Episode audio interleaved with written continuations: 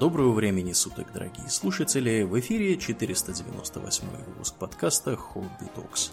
С вами его постоянные ведущие Домнин и Аурельян. Спасибо, Домнин. Итак, от тем кулинарных и восточных мы переходим к темам э, не менее интересным и более географически распределенным. О чем мы, Домнин, поговорим сегодня? Сегодня мы поговорим о чудесах света – как о классических, так и о современных претендентах на это звание.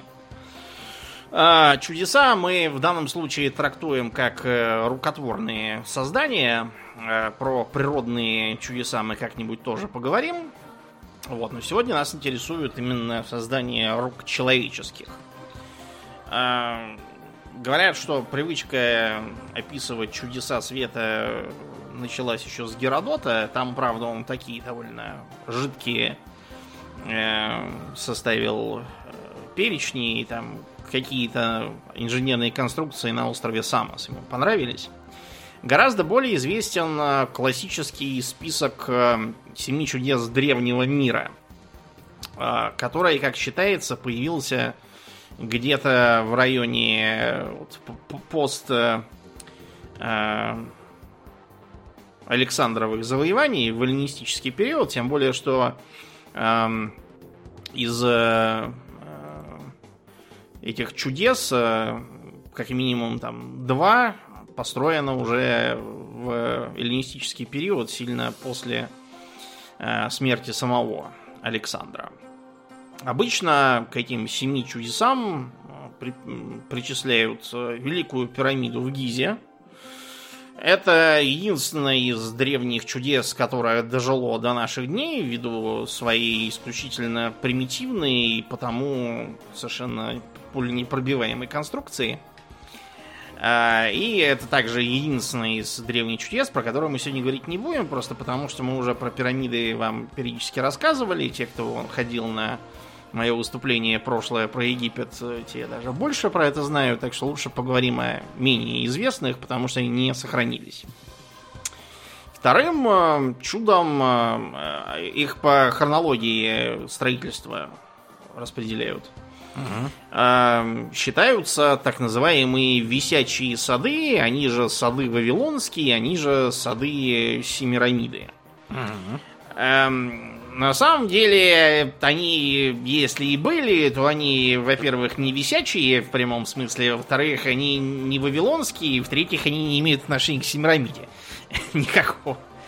Семирамида а, это есть... человек такой, надо понимать. Да, это легендарная такая правительница Ассирии, которая убила своего мужа и воцарилась сама.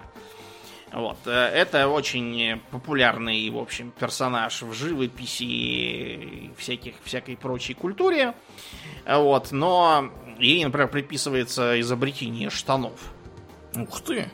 Да, до Семирамиды без штанов ходили. Да. На самом деле это такая же, в общем, легендарная личность, как и известный Сардонапал. Мы про него упоминали, когда про Ассирию рассказывали. И так же, как Сардонапал, она является собирательным образом из нескольких э, реальных э, цариц э, ассирийско-вавилонского региона, э, главным образом базируется на супруге Шамши Аддада V Шамурамат.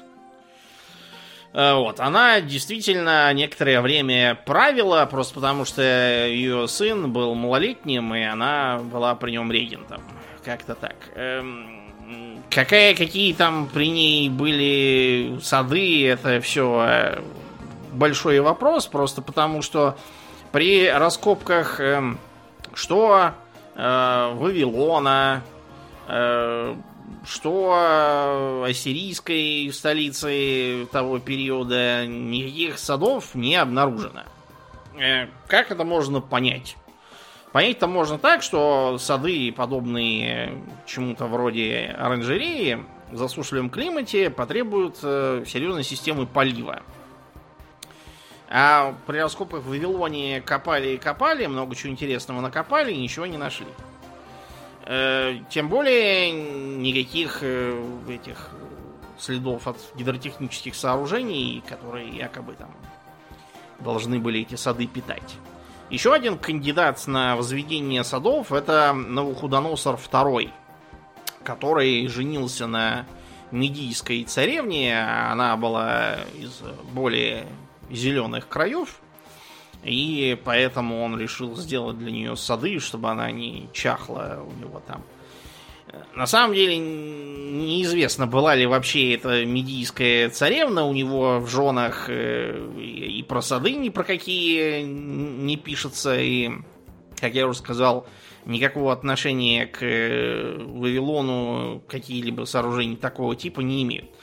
Самое близкое к тому, что можно найти в истории, были э, сады правившего за 200 лет до Навуходоносора, сирийского царя Синахириба. И построены они были вовсе не в Вавилоне, а в Ниневии, где базировался Синахириб. Вот, и э, вот там, да, были найдены следы поливальных э, систем, вот, акведуков, э, на которых прям так и написано, что их построили по приказу Синахириба. Вот, э, так что, скорее всего, это вот оно. Почему их приписывают Вавилону? Ну, просто потому, что это все тема-то греческая, собирание всех этих легенд э, про чудеса. Э, а для них, что они Невия, что Вавилон, это вот где-то там далеко на востоке. За 3-9 земель. В далеком царстве, да, в некотором государстве. Да, ну вот примерно как крестоносцы в первый крестовый поход, который был собран из всяких э, неграмотных серых и убогих под предводительством Петра Пустынника и рыцаря Вальтера Безденежного, э, они говорят, подойдя к каждому крупному городу, начинали спрашивать, не это ли Иерусалим, куда они, собственно, идут. Ну да. А, так что, что уж там ждать от древних греков. Так что, скорее всего, сады были, но не там, и греки, конечно, их не видали.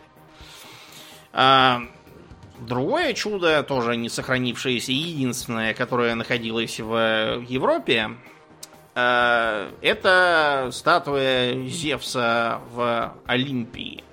Э, Олимпия это вот э, на полуострове Пелопонес, там у них вообще были храмовые комплексы. Вот, в том числе был и храм Зевса. Храм был построен где-то в пятом веке, насколько я помню. И построен он был на всенародные пожертвования, э, потому что как бы и Зевс, несмотря на то, что он главный бог и все такое, э, достаточно долго не имел какого-то конкретно своего храма, то есть у всяких э, Афин, Артемид и прочих Посейдонов они были, а у Зевса нет. Как думаешь, почему? Не знаю, вот именно почему. потому, что он слишком, как бы, слишком главный, как бы всеобщий, а как бы все кругом народное, все кругом ничье в таком духе. Из-за того, что, ну, а Афины, она, как бы, Афина покровительница Афин. Это вот, да. Допустим. Какие-нибудь там Посейдону устроили во всяких там островных э, городах там или приморских как-то так. А Зевс, он как бы слишком высоко, и поэтому... Понятно. То есть у него он... не, было, не было у него конкретной сферы приложения его усилий, да. скажем так. Да, да, да. Он, он слишком главный для этого, да, поэтому так такой общий, общий бог такой, да. Угу. Вот. Ну и, в общем, было решено исправить эту проблему и подрядили э, знаменитого скульптора Фидия, который уже построил две крупные статуи Афины, собственно, Афинах. Э, тоже, к сожалению, не того, не дожили. Даже там какие-то клочья только от них нашли. Вот, и э, вообще, по-моему, ничего из того, что Фидий делал, не сохранилось, только вот э, остались всякие описания. Э, и Фидий взялся за дело, сам Зевс был сделан из слоновой кости. А, ну, то есть, не целиком, конечно, это разоришься на слоновой кости. Э, дело просто в том, что сам он был там, по-моему, сколько? 6, что ли, метров Ух ты. Э, он здоровенный, да, был. Тут трудно сказать, на самом деле, какой он был э, высоты, но явно многометровый. Там 6, 8, некоторые даже говорят, что 10 метров. Короче, да, Слоновой кости статуя. много пойдет на такого Да, понятно, что столько слонов в Греции нету, поэтому они его сделали деревянным, а слоновой костью просто облицевали. Ага. Да. Ну вот, а накидку, которая лежала предположительно у него так на бедрах, он по пояс голый обычно изображался. Ну, потому что такой, как бы он такой могучий мужик сидит. Вот, и она была сделана из чистого золота. И все писали, что там поражал воображение своими размерами, качеством изготовления, богатством работы. Вот, и на него, э, чтобы он красиво блестел, э, на него отражался свет из специального такого бассейнчика, в которой э, была вода с пленкой из оливкового масла сверху. Чтобы уж блестело, и он сиял. Вот, и, короче, классный получился памятник, но, к сожалению, он э, периодически страдал от всяких э, то- землетрясений, то войн. Э, ну и в итоге, в общем, и сам храм тоже пошел к чертовой э, матери после того, как приняли в Риме христианство и э, его закрыли при Феодосии Великом. Вот. Так что непонятно даже в каком году эта статуя прекратила свое существование и в каком состоянии она была эм, в последние десятилетия своего существования. Так что, увы, самое близкое, что у нас есть, это э, в Питере можно посмотреть в Эрмитаже. Там сидит в, видимо, такой же позе, в какой был Зевс Юпитер. Это настоящая римская статуя. Она, конечно, не такая здоровая, наверное, не такая классная. Вот. Но обычно, когда рисуют э, статую Зевса в Олимпии, срисовывают просто этого Юпитера и все. Мгм. Да, вот так. Так что можете приобщиться. Э, В Турции есть э, Эфес.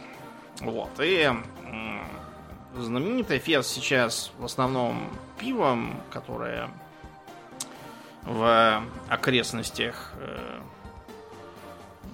производится и в честь его называют.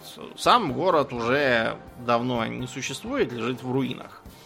И в руинах же лежит храм Артемиды Эфесской, он же Артемисион. А, Значит, этот самый храм, на самом деле, до того, как его причислили к э, чудесам света, вообще существовал очень долго. Веками. И постоянно то перестраивался, то там то разваливался, надстраивался и, и так далее. Вот. И, соответственно, его, так сказать, последняя итерация, э, так называемый третий храм, он был отремонтирован при Александре Македонском. Распространена э, версия, что храм прекратил существование из-за того, что его Герострат сжег.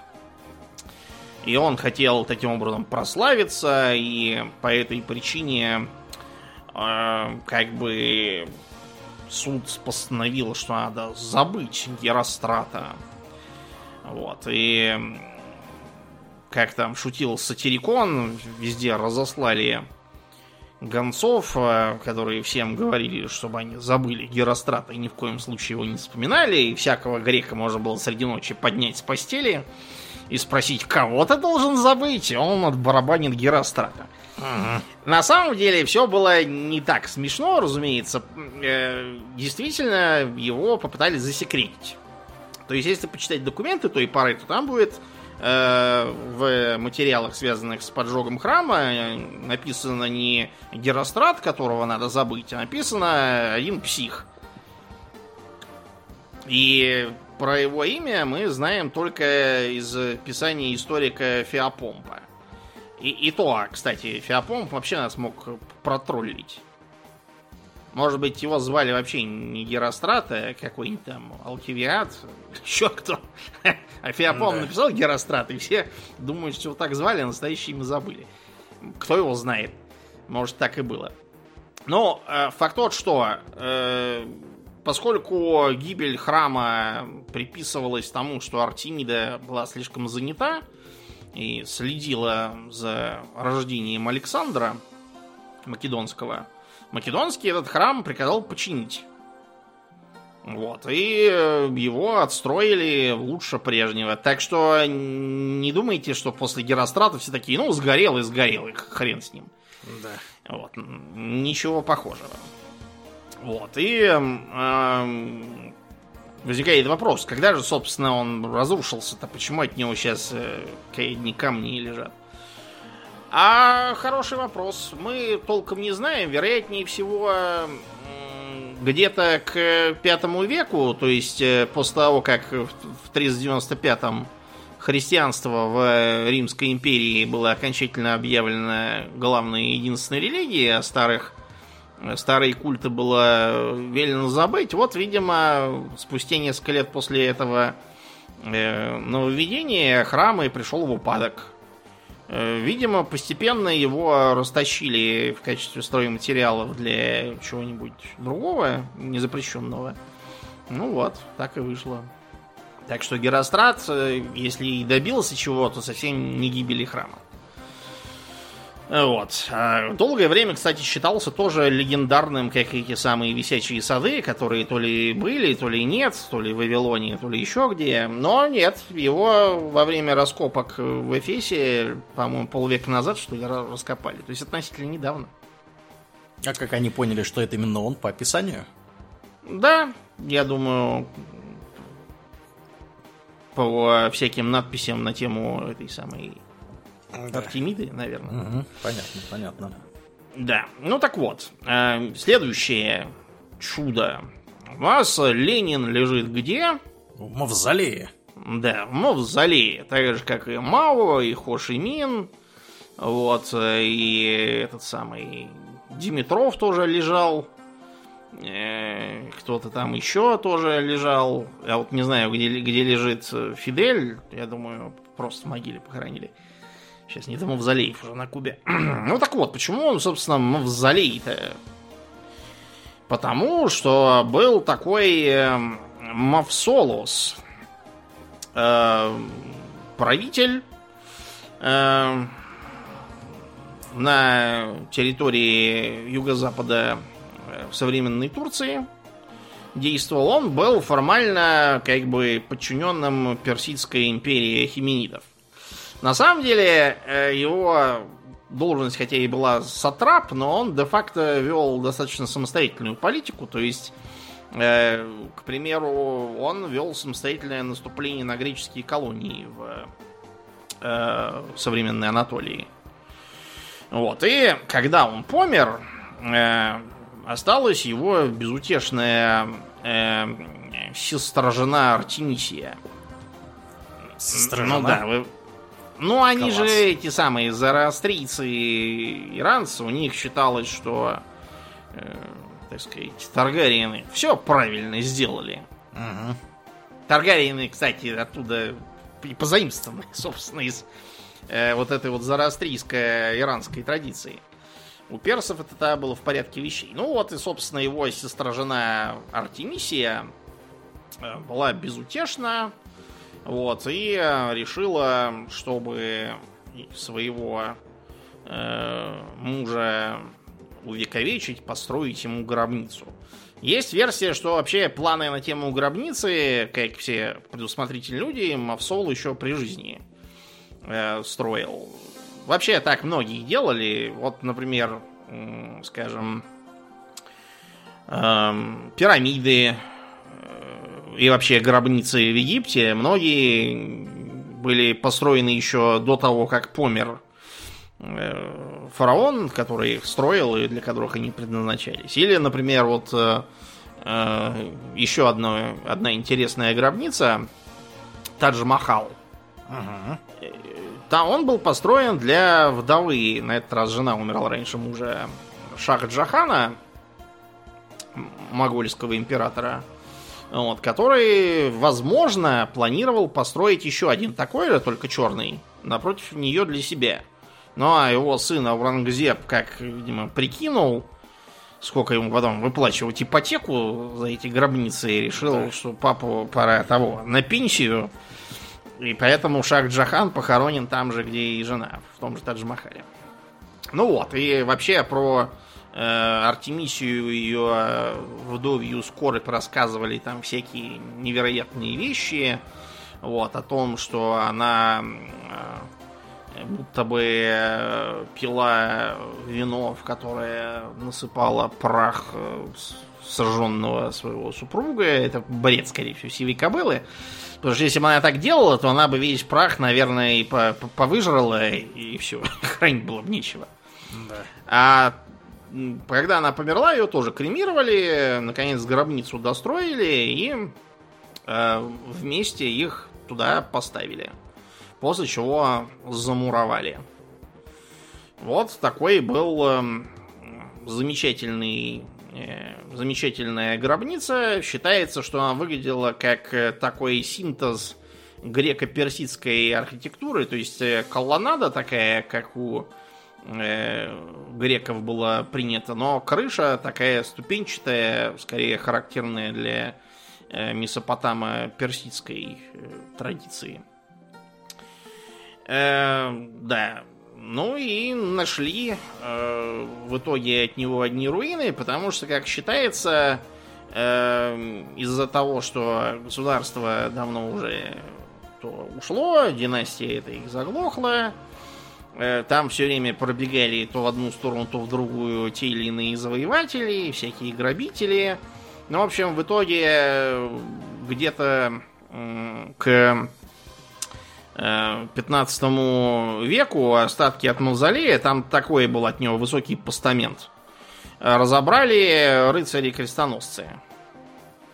Они нуждались в стройматериале для того, чтобы строить э, крепость э, от турецкой агрессии. Ну вот, все и распатронили. Вот. После эм, раскопок на этом месте были обнаружены две здоровенные статуи. Женщина и мужик. Сейчас находятся в Британском музее. Считается, что это статуя в два человеческих роста, вот как раз Мавсола, а вторая статуя это его жена Артемисия. Так сильно его любила. Э, да. Мы сегодня поговорим в том числе про статую свободы, но обязательно нужно упомянуть про вдохновение для нее. Э, после смерти Александра Македонского и распада его державы на государство Диадохов на э, острове Родос э, утвердились э, египтяне птолемейские. Ну, как Птолемей, полководец э, Александра, забрался в Египет, вот он и Родос тоже. Родос, извините, прибрал к рукам, uh-huh. потому что это остров стратегический, позволяет контролировать торговлю в Восточном Средиземноморье. Вот эти вот самые рыцари, которые распатронили эм, гробницу Мавсола, они в том числе и на Родосе базировались, пока турки их оттуда не вышибли. Они оттуда перебрались на Мальту. Ну, это орден ионитов. Также известны как мальтийские рыцари. Потом их из Мальты выгнали англичане. Они приперлись к нам сюда, и у нас в Кремле, например, стоит один из тронов Павла I с их крестом. Короче, интересная история острова, и одна из его страниц это попытки э, Диметрия Полиаркета одного из э, диадохов. Но он был не сам полководцем Македонского, он был сын э, Антигона Одноглазого, который контролировал э, как раз э, эту самую Фригию. И э, Диметрий Полиаркет э, был знаменит тем что он очень котировал осадные орудия. Э, до того доходило, что в эллинистическом мире само по себе искусство ведения осадной войны называли полиаркетика в его честь. Ну вот и на Родос он тоже притащил э, огромное количество всяких там баллист с катапультами. Но как он там не стрелял и не осаждал, ничего у него не вышло. Пришлось ему все побросать это и уехать.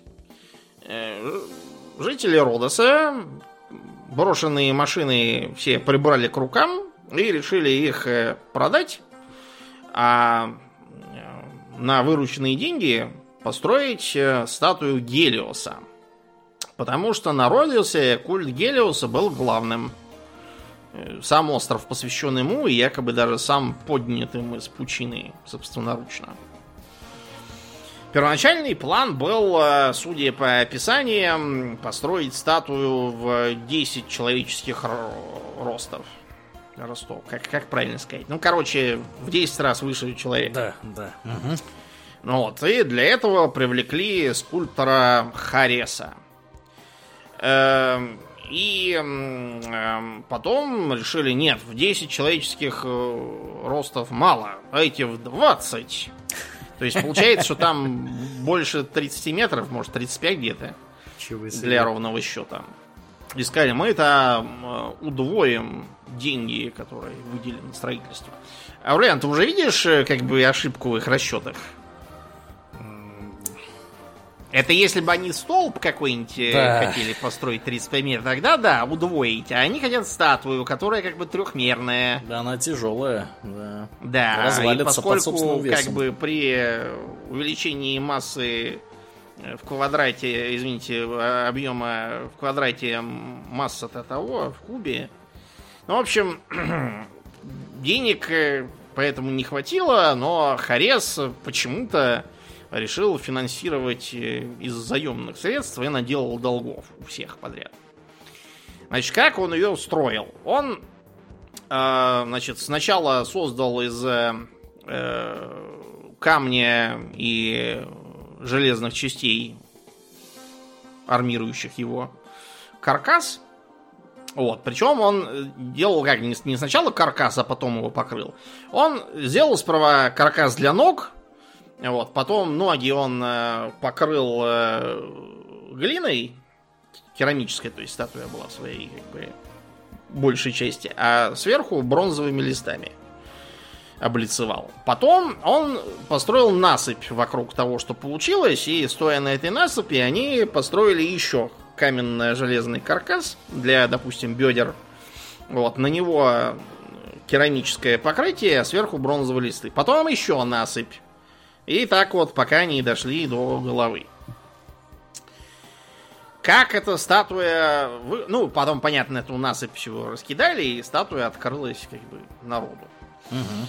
Как эта статуя выглядела, это хороший вопрос. То есть, э, по описаниям, описаний не так уж много, и они в основном э, про то, что другие кто-то писал. Почему так? Она простояла только 50 лет, а потом все. Неудачно произошло, да, э, радостское землетрясение. Да угу. вот, и статуя обвалилась и лежала грустно глядя. Но э, обломки статуи это лежали довольно долго. Э, основные споры были не о том, как именно она выглядела. То есть это был, ну, такой бронзовый великан, у которого на голове нечто вроде нимба, вероятно, с лучами. И он, э, по-видимому, то ли имел какой-то посох там, или копье, или, может быть, лук, э, то ли у него спускался плащ вниз. Это было нужно, чтобы дополнительную точку опоры найти. Угу. Его часто э, изображают стоящим, значит, широко расставив ноги, и типа между ног у него в гавань Родоса вплывают корабли. Да. Это бред сивой кобылы, и я вам уже сказал, что они его строили насыпая холм, а как можно насыпать холм, если вокруг сплошное море? Да, Во-вторых, э, Да, предположить, что на две раздельно стоящие ноги можно сверху взгромоздить каменное керамическое бронзовое туловище с головой, ну, э, они держаться не будут, их придется сделать либо очень толстыми для э, как бы потеряв анатомическое сходство, либо что-то мудрить там с э, конструкцией верхней части, от чего она станет неустойчивой и, скорее всего, свалится. Так что, скорее всего, стоял он с ногами более или менее вместе, и не в гавани, а скорее всего где-то в городе. Просто потому, что в гавани, ну, где-то там будешь э, холмы какие-то там насыпать. Очевидно, что это ерунда. Э, вот. Была мысль его починить после того, как он развалился, но дельфийский оракул по каким-то причинам, возможно, из-за зависти. Ну, а то все будут ездить смотреть на колосса в Дельфы никто не поедет, деньги не да не будет. Вот именно. Вот. Плохо ну, для короче, он так и лежал, грустно глядя из земли на город, пока не пришли арабы в седьмом веке. И они э, продали их одному еврею, вот, который бронзу переплавил на цвет мед и продал. Сделал на этом гешефт. Класс. Это типичная история про арабов. Да. И, кстати, про евреев тоже. Да. Но зато э, Колосс Родосский э, вдохновил статую свободы, про которую чуть позже. И последнее из э, древних чудес это Александрийский маяк. Вот. Это действительно был славный маяк. Самое крупное, ну, если в высоту, то совершенно точно, самое крупное из античных чудес света. Пирамида Хеопса, конечно, тоже здоровая, но он был именно высо- высоченный. Угу. Считается, что до 150 метров доходил. Ого! Да, это по тем временам это прям небоскреб чуть ли не до небес. Эм, еще одна причина, по которой Александрийский маяк был э, уникален, то что он строился не для красоты, а с практической целью маяк. Вот. Э, кроме того, это был важный наблюдательный пункт. Дело просто в том, что Александрии, если и грозило нападение, то с моря. Просто потому, что вокруг сплошная пустыня, по нему дураков, по ней дураков ходить нету. А вот на Средиземном море всяких интересных личностей полно. Вот. Э, по этой причине считается, что Юлий Цезарь первым долгом, когда наехал на э, Египет, он захватил этот маяк и поставил его под свой контроль. Стратегический маяк. Да, стратегический маяк и есть. Э, как бы Э, это сам Цезарь пишет, поэтому у нас нет причин сомневаться в этом свидетельстве. Вот. И э, из-за того, что этот маяк, в отличие от всяких колоссов и храмов Артемида, имел э, практическую ценность, никто его ломать целенаправленно не стал. Вот. И э, предполагается, что в основном его гибели э, причина землетрясения 1303 года. Mm-hmm. Да, и э, даже хотели построить новый, но уже времена были не те, поэтому удовольствовались там какими-то более примитивными сигнальными средствами. Чтобы сейчас посмотреть на руины этого маяка можно э, с аквалангом погрузиться и посмотреть. Он там в море обрушившийся весь и, и лежит. Э, такой вот был, да, интересный. Да. Ну, по крайней мере, известно, где он и что он, и где да. он, где вот его обратите внимание, если вы хотите что-то построить такое замечательное, сделайте его полезным. Тогда его никто не будет ломать, продавать евреям, сдавать на да. цвет мед и так далее. Угу. Потом э, в средние века с чудесами как-то пришлось временно подзавязать. Вот. Но э, уже к 15 веку у людей снова появились достаточные средства квалификации и самое главное желание, чтобы создавать что-нибудь замечательное. А, чем знаменит город Пиза? Башни, разумеется. Да, тем, что туда сбегаются толпы, не будем говорить, туристов. Туристов, да. скажем так. И, э, встав по-идиотски, подняв руку, э, фотографируются на фоне колокольни э, Пизанского собора. Э, типа они ее держат руками. Ага. Я поэтому думаю, что в Пизу я никогда не поеду, чтобы не видеть только их. На мой взгляд, это исключительно идиотское поведение какое-то. Так вот, э, башня знаменита тем, что она падает. Ну, то есть не падает, если бы она падала, то она бы упала все-таки. Вот, но а, она все-таки сильно э, склонена в сторону. Особенно весело говорят, э, туда внутрь тоже пускают.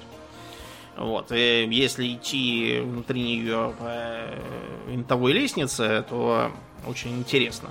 Понимаешь, для людей с клаустрофобией и прочими делами, слабым вестибулярным аппаратом, это не рекомендуется. А, очевидно, что на архитектуру башни повлияла византийская, а также, вероятно, мусульманская архитектура. Она такая интересненькая. А, и у нее сверху есть такая надстроечка. Вот если вы нагуглите фотку, увидите, что у нее сверху меньшая по диаметру надстройка. Это, собственно, колокольня, ради mm-hmm. которой ее и делали. Mm-hmm. Вот. К, к, она к собору относится. И вы обнаружите можете, что если башня падает, э, то колокольня это куда-то тоже криво поставлена.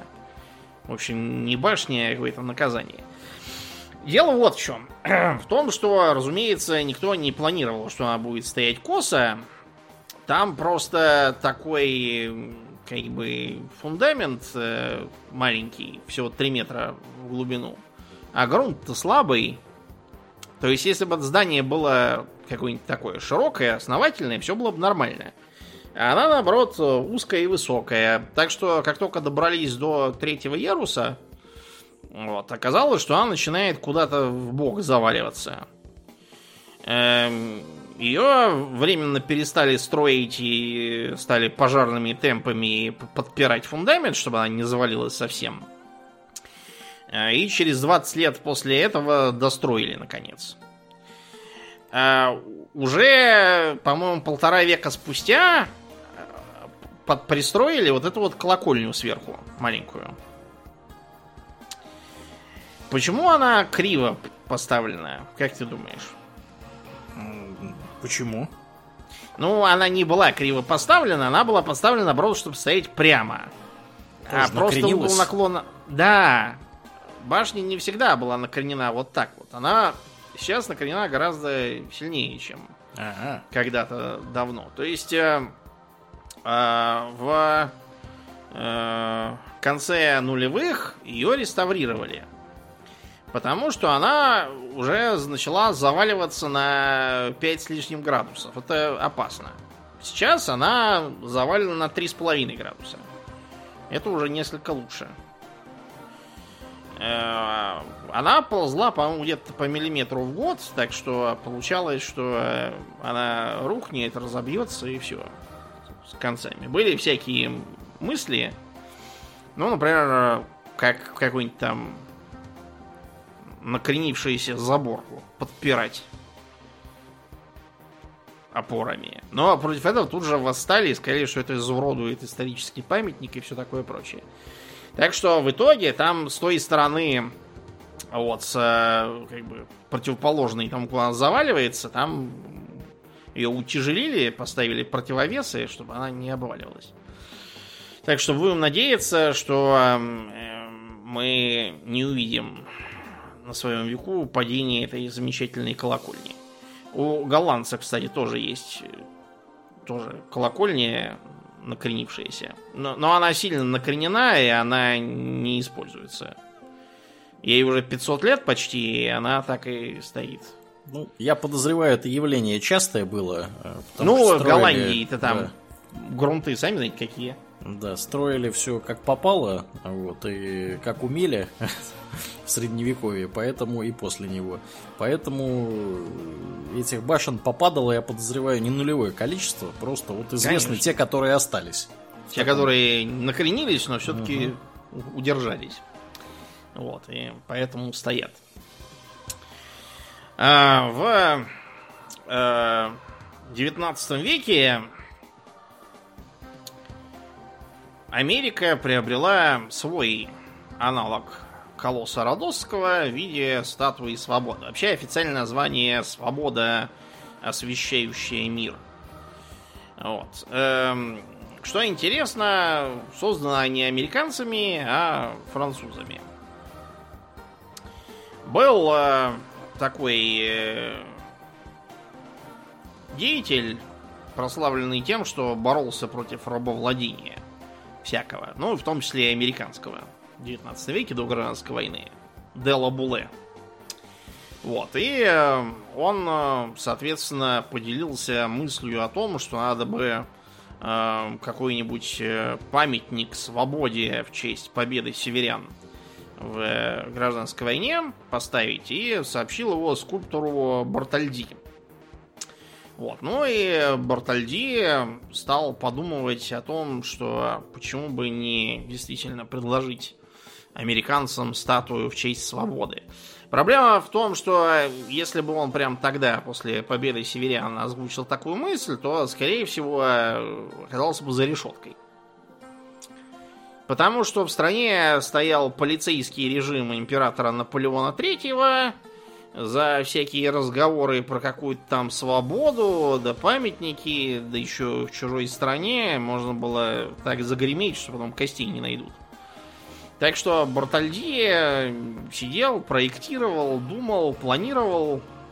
Одной из первоначальных идей, например, было то, что э, в руке эта самая статуя будет держать разбитую вазу которая типа должна символизировать э, крах рабства и там, освобождение.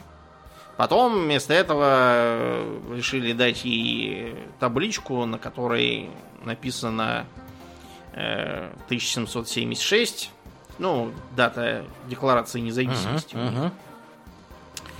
Вот. Ну, и э, ее решили как-нибудь профинансировать коллективно, привлекли к этому и самих американцев. Он ездил в США для этого и, подплывая к Нью-Йорку, обратил внимание э, на какой-то неприкаянный островок. Вот, у, э, неподалеку от Манхэттена. Сейчас он так и называется Остров Свободы. И он решил, вот там надо ее поставить. А, для того, чтобы ее сделать практичной, было решено, что этот факел, который будет держать э, статуя, он будет работать маяком. Он действительно работает маяком. Э, и она формально, является, ну как, не формальная, а наоборот, реально является вторым самым высоким маяком США – но вот э, формально она им не является, как это ни странно. Дело просто в том, что в этот э, как бы топ э, маяков э, выносят только те, которые только маяки. А она все-таки не совсем маяк, а больше памятник чем. Э, делали ее по частям и доставляли в США тоже по частям. Э, когда в Америке и во Франции проводили всемирные выставки в 70-х, э, разные ее части выставляли. Например, руку с факелом в 76 году в Филадельфии показывали на всемирной выставке. Э, в 78-м, когда выставка проходила в Париже, там голова и плечи статуи были показаны. Денег все это стоило, как вы понимаете, немало. Они почему по кускам-то ее делали, чтобы убедить всех, что, что будет круто, но поскольку все сразу сделать нет возможности, вот, они э, эти куски и показывали. Э, вот этот факел, он, между прочим, из Филадельфии поехал не сразу обратно во Францию, а долгое время стоял в Нью-Йорке. Чтобы побуждать нью-йоркцев жертвовать бабки, чтобы вот Ага. такую вот статую с факелом им потом То есть просто отдельно поставили. факел. Да, просто, ну, рука торчащая и факел держит. Вот так он и- Класс. и, стоял в Нью-Йорке, пока его, наконец, когда собирали статую, а целиком не отвезли во Францию, чтобы э, прикинуть, все ли в порядке. Вот, ну и что они там только не делали для того, чтобы собрать деньги. Эм, проводили всякие аукционы э, с участием, например, Марка Твена и знаменитого писателя, э, извините, поэта Уолта Уитмана, ну, который Leaves of Grass. Э, кто общество мертвых поэтов смотрел, может его вспомнить, если я уже ничего не путаю. Э, Собирали деньги э, всякими э, пожертвованиями, привлекли к делу знаменитого редактора Пулитцера, который со своей газетой обещал все, кто пожертвует, пропечатать как больших меценатов. Короче, ее сначала собрали из частей во Франции, чтобы понять, что все нормально, она она нормально выглядит, все, все пригнано, ничего не разваливается. Э, разобрали ее, упаковали в две с лишним сотни ящиков и на корабле довезли э, в Штаты, после чего за, по-моему, 4 месяца собрали и торжественно открыли. Вот. И теперь это вот символ Нью-Йорка и во многом Америки в том числе.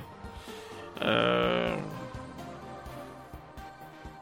Сейчас в том числе является музеем.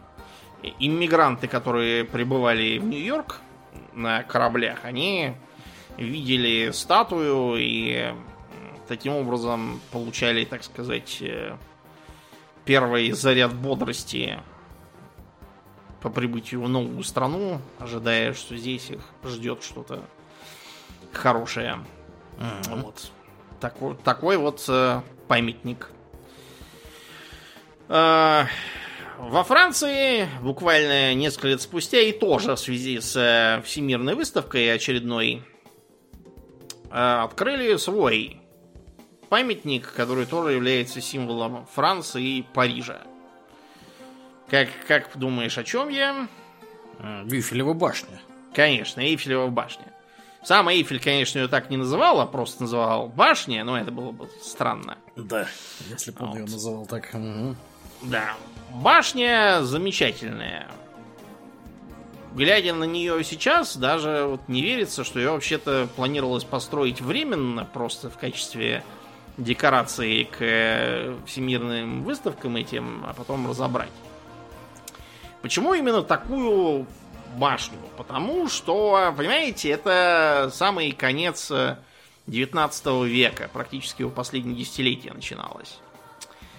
Нужно было построить что-нибудь э, такое, чтобы показывало инженерно-архитектурную мощь. Была избрана такая башня. э, Почему? Потому что, во-первых, э, эта башня, она небывалой высоты, 300 метров. Э, Как бы по э, изначальной, изначальному плану. Сейчас она в 330, потому что там антенна это сверху.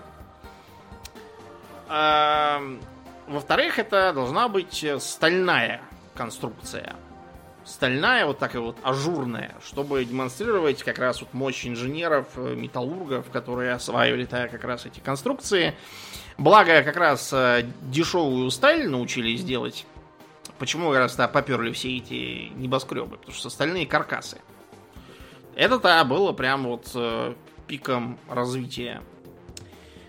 А в-третьих, на эту башню, чтобы было можно подниматься, нужно что? Лифты.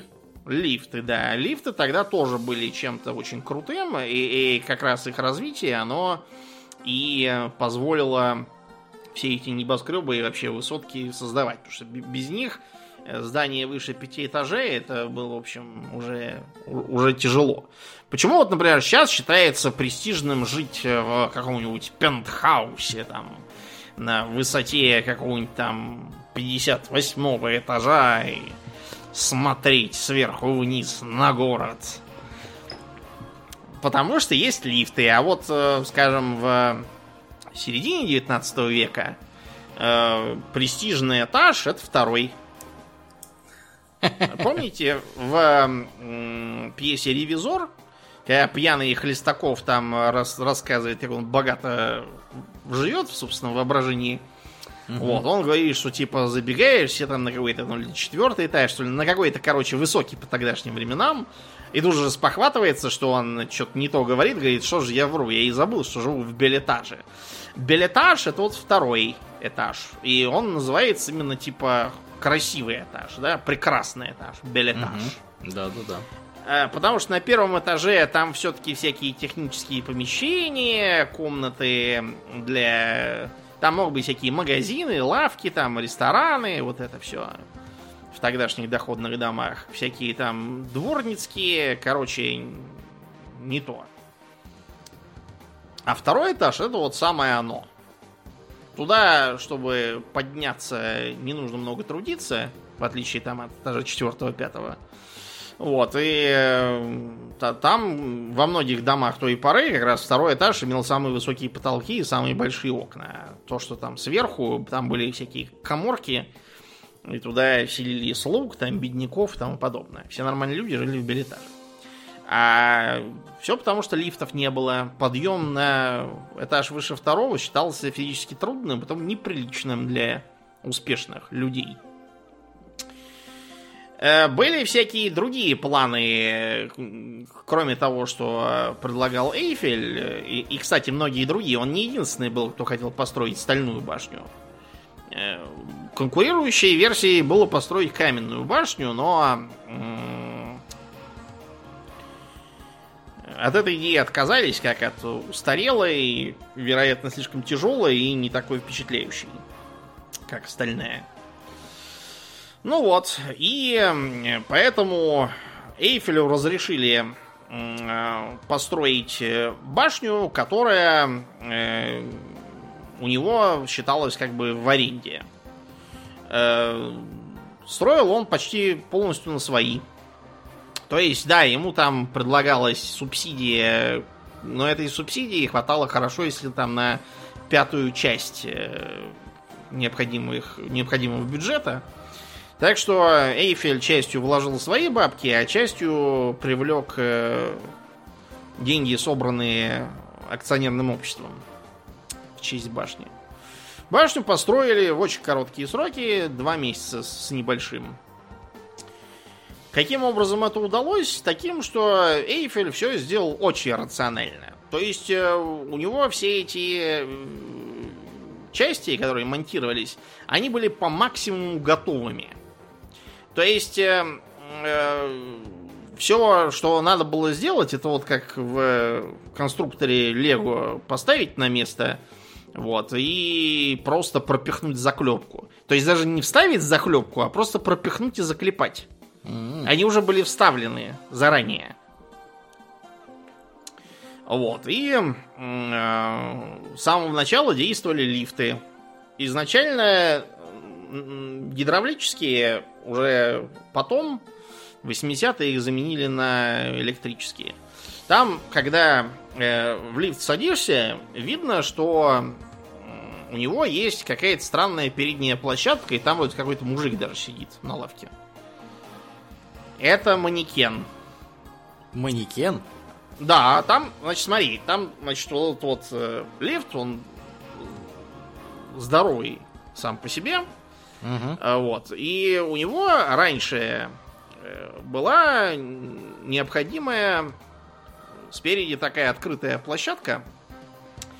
А, Сам лифт двухэтажный, чтобы быстрее можно было сесть и выйти. Там два входа, как бы, сверху и снизу. Вот, и у него спереди такая открытая площадка э, с перилами и с каким-то, э, ну, с виду на руль похоже, хотя понятно, что это не руль какой-то просто.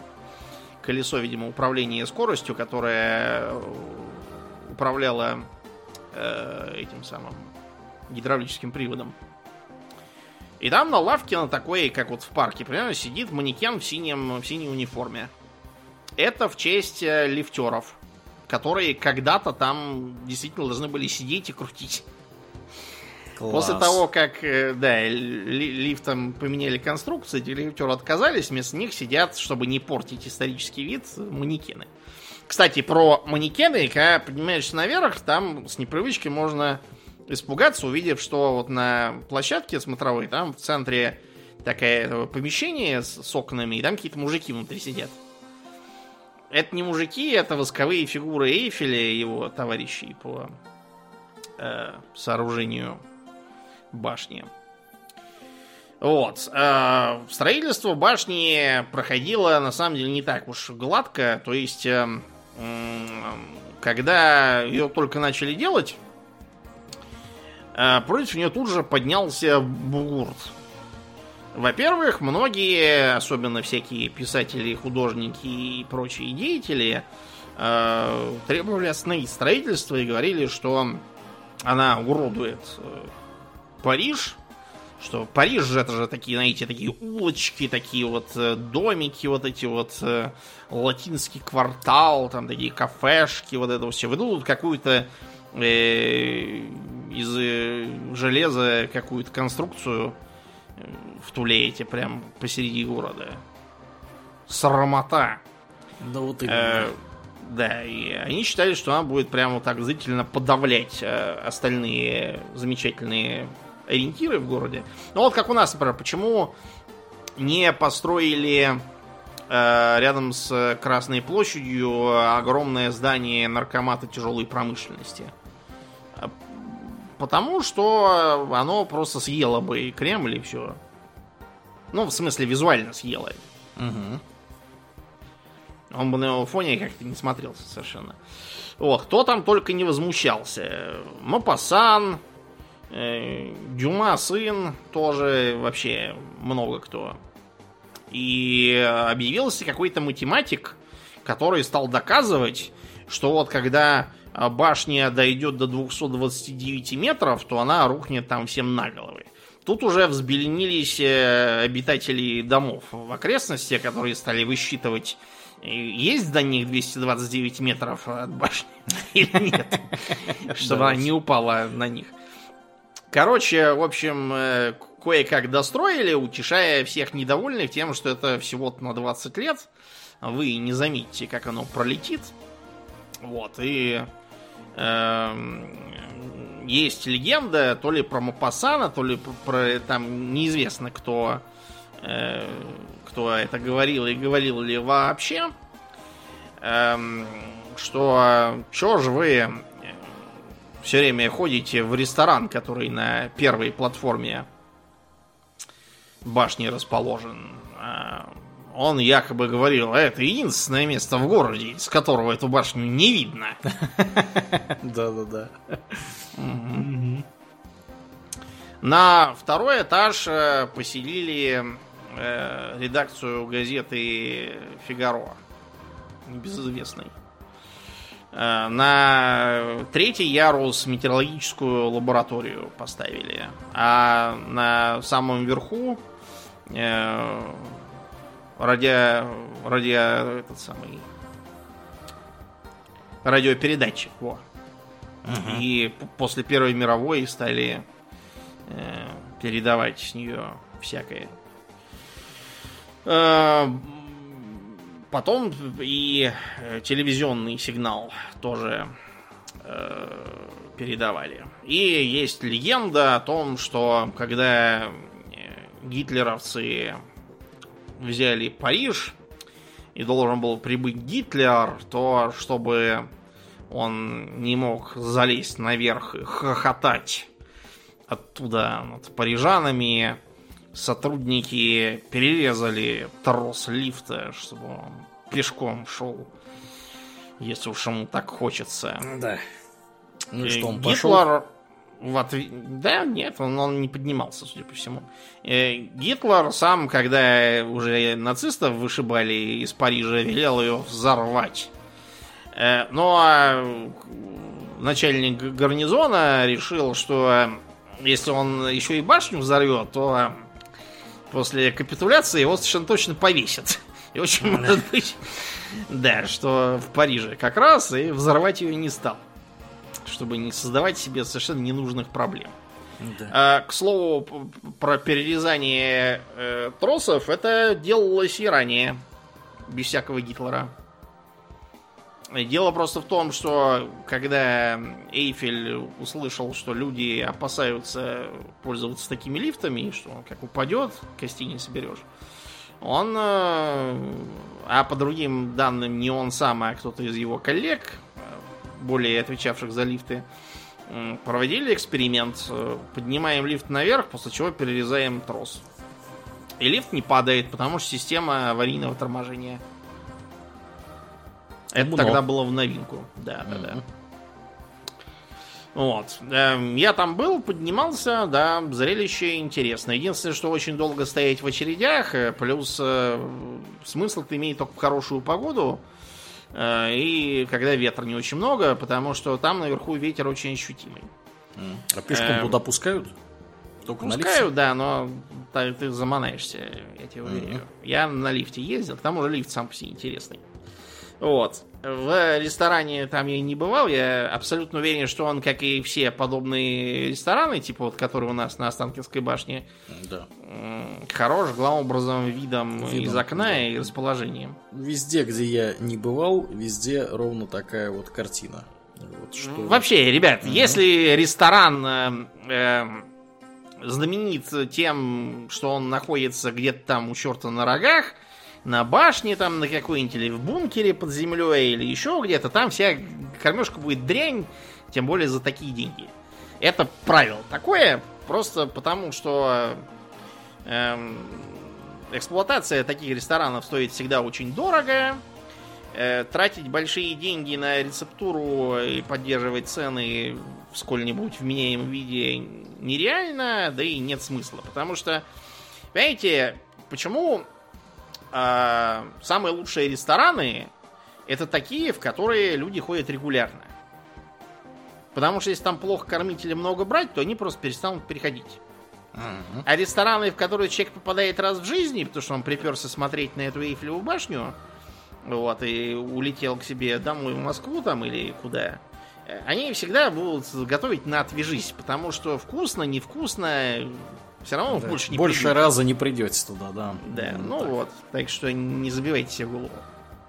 Ну и э, последнее из э, чудес света, которые мы сегодня решили осветить, это знаменитая статуя Христа Искупителя на горе Карковаду над городом Рио-де-Жанейро, куда так хотел попасть э, Остап. Бендер, да, чтобы ходить там в э, белых брюках и в чем-то там таком.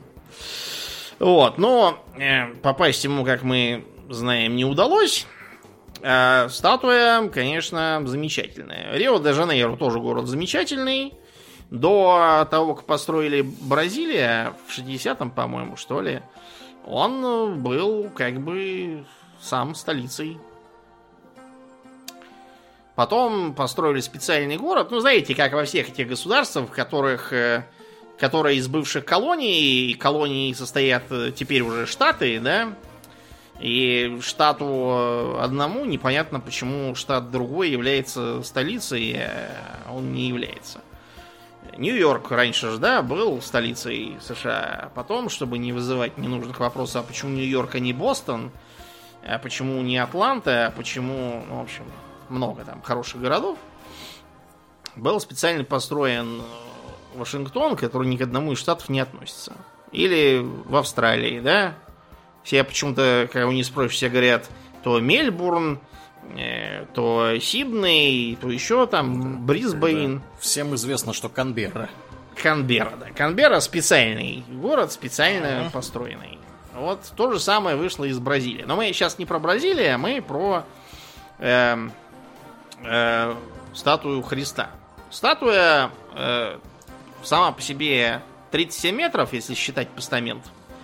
Но э, самое лучшее это то, что она стоит на высоте в 704 метра над уровнем моря. На горе Горбатой. Так, шутки про тот фильм давайте оставим. Он тут не при делах. В общем, э, в 22 году э, Бразилия праздновала свою независимость от Португалии. И нужно было придумать какой-нибудь символ этой столетней независимости. Поскольку народ там э, религиозный, вот, они э, с проектом статуи Христа, который как бы обнимает весь мир, ну и, и город, как бы в первую очередь, но и, и мир тоже. Вот, эта идея нашла большую поддержку у церкви, а также у тех, кому не нравился конкурирующий проект. Дело в том, что э, был еще вариант э, на соседней какой-то горе, э, Пан Диасукар, по-моему, построить здоровенного Христофора Колумба. Ух Хорошо, ты. что Церетели тогда еще не было, а то бы нам такого Колумба построил. Угу. Как вот у нас Петр стоит в Москве, этот нелепый, одетый как испанец начала 16 века. Да, это Петр. Я, я уже верю, что это Петр. В, в одежде буфы и разрезы Петр вот именно так и ходил. Ну так вот, и благодаря религиозным людям и церкви, которая везде проповедовала и призывала сдавать деньги, они за довольно короткий срок в 9 лет сумели э, статую эту построить. Поскольку Париж э, был тогда столицей мировой инженерной мысли, ну вот, видите, статую э, свободы там мастерили и проектировали, башню Эйфелеву построили, так что вопросов, где набираться ума, э, не возникало. Вот они поэтому отправились сюда и стали там спрашивать умных людей. Э, поручили скульптору Полю Ландовскому, э, так сказать, общий внешний вид и другим инженерам э, каркас, который должен был выдерживать э, ну, например, каждая из кистей рук весит 9 с лишним тонн. Ого. Голова 35,5 тонн. Э, к этим 9 тоннам, которые кисти рук, э, учитывая, что размах рук у него 23 метра, что создает дополнительную нагрузку. Кроме того, это гора, там дуют сильные ветры, вот, так что нужно было все э, делать э, по уму. вот. И считается, что это один из самых популярных в мире туристических аттракционов. Вот. И Туда даже ходит э, специальная, специальный такой э, поезд зубчатый. Э, если помните, мы вам рассказывали о, об одном техническом решении, когда мы про поезда говорили, о том, что возникала идея, э, помимо обычных колес на рельсах, делать еще по центру вагона зубчатое колесо, которое будет по такой зубчатой рейке ехать. Угу. Тогда эта идея не пригодилась, но вот когда зашла речь про всякие высокогорные поезда, в том числе ведущие на крутую горбатую гору, то как раз э, идея зубчатой рейки пригодилась. Этот э, поезд вот там так и ходит. Э, да. И э, еще один интересный момент в том, что в статую постоянно бьют молнии. По этой причине в э, запасе у местных властей всегда есть э, мрамор, вот именно такой из э, того э, карьера, из которого оригинальный, чтобы его постоянно чинить. То есть Считается, там что... отщипывает, да, этого мрамора? Ну, например, э, по-моему, лет 10, что ли, назад угу. пальцы отбило молнией. О. Да. Считается, что в нее попадает где-то эм, 4 эм, этих самых 4 молнии в год. Любопытно. Так что ее, да, приходится регулярно чинить. Вот такие вот э, чудеса есть на свете. Да, я знаю, что э, есть много чего другого. То есть у меня, например, была мысль внести Кремль московский в этот выпуск. Но я подумал, подумал и решил, что про Кремль мы запилим отдельный выпуск, потому что сегодня, вот обратите внимание, что сегодня мы разбираем всякие чудеса, такие, которые там решили э, построили там за несколько лет и вот стоят. А Кремль, у него очень длительная история, он несколько раз полностью менял свой внешний вид, э, там говорить надо целый выпуск, а не вот так вот. Поэтому без э, Кремля, запретного города, э, там, что еще хорошенького, Карлштайна, тоже, кстати, надо бы про него поговорить. Короче, без этого всего мы не останемся, но мы этому выделим особые выпуски. А на сегодня все. Да. Спасибо тебе, Домнин, за интересный рассказ.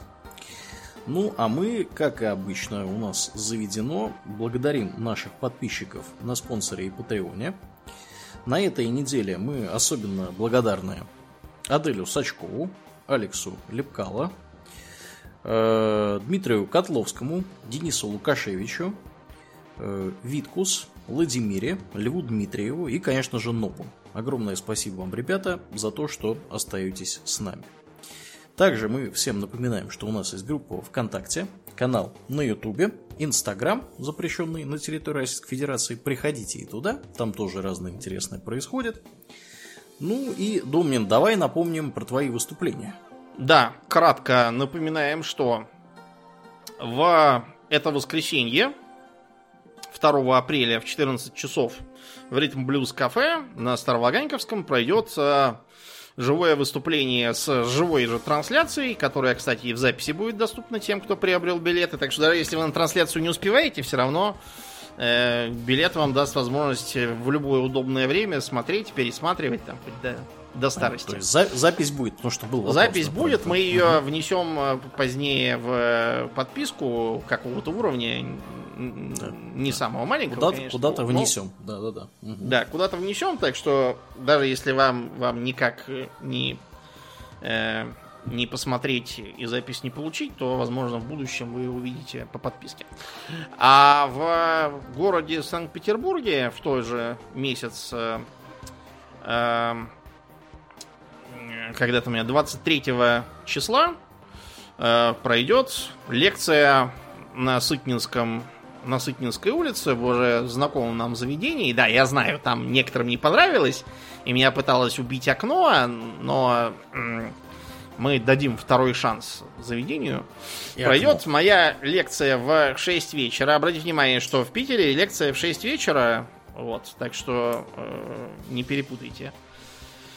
Э, по теме Древней Японии. Э, лекция улучшенная и дополненная.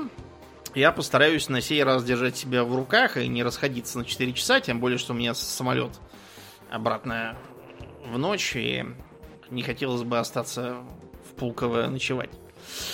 Вот, так что э, приходите и в Питере, если вы там находитесь. Да, будет интересно.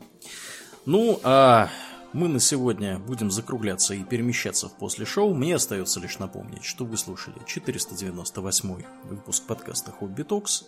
И с вами были постоянные бессменные ведущие этого подкаста Домнин и Аурлиен. Спасибо, Домнин. Всего хорошего, друзья. Пока!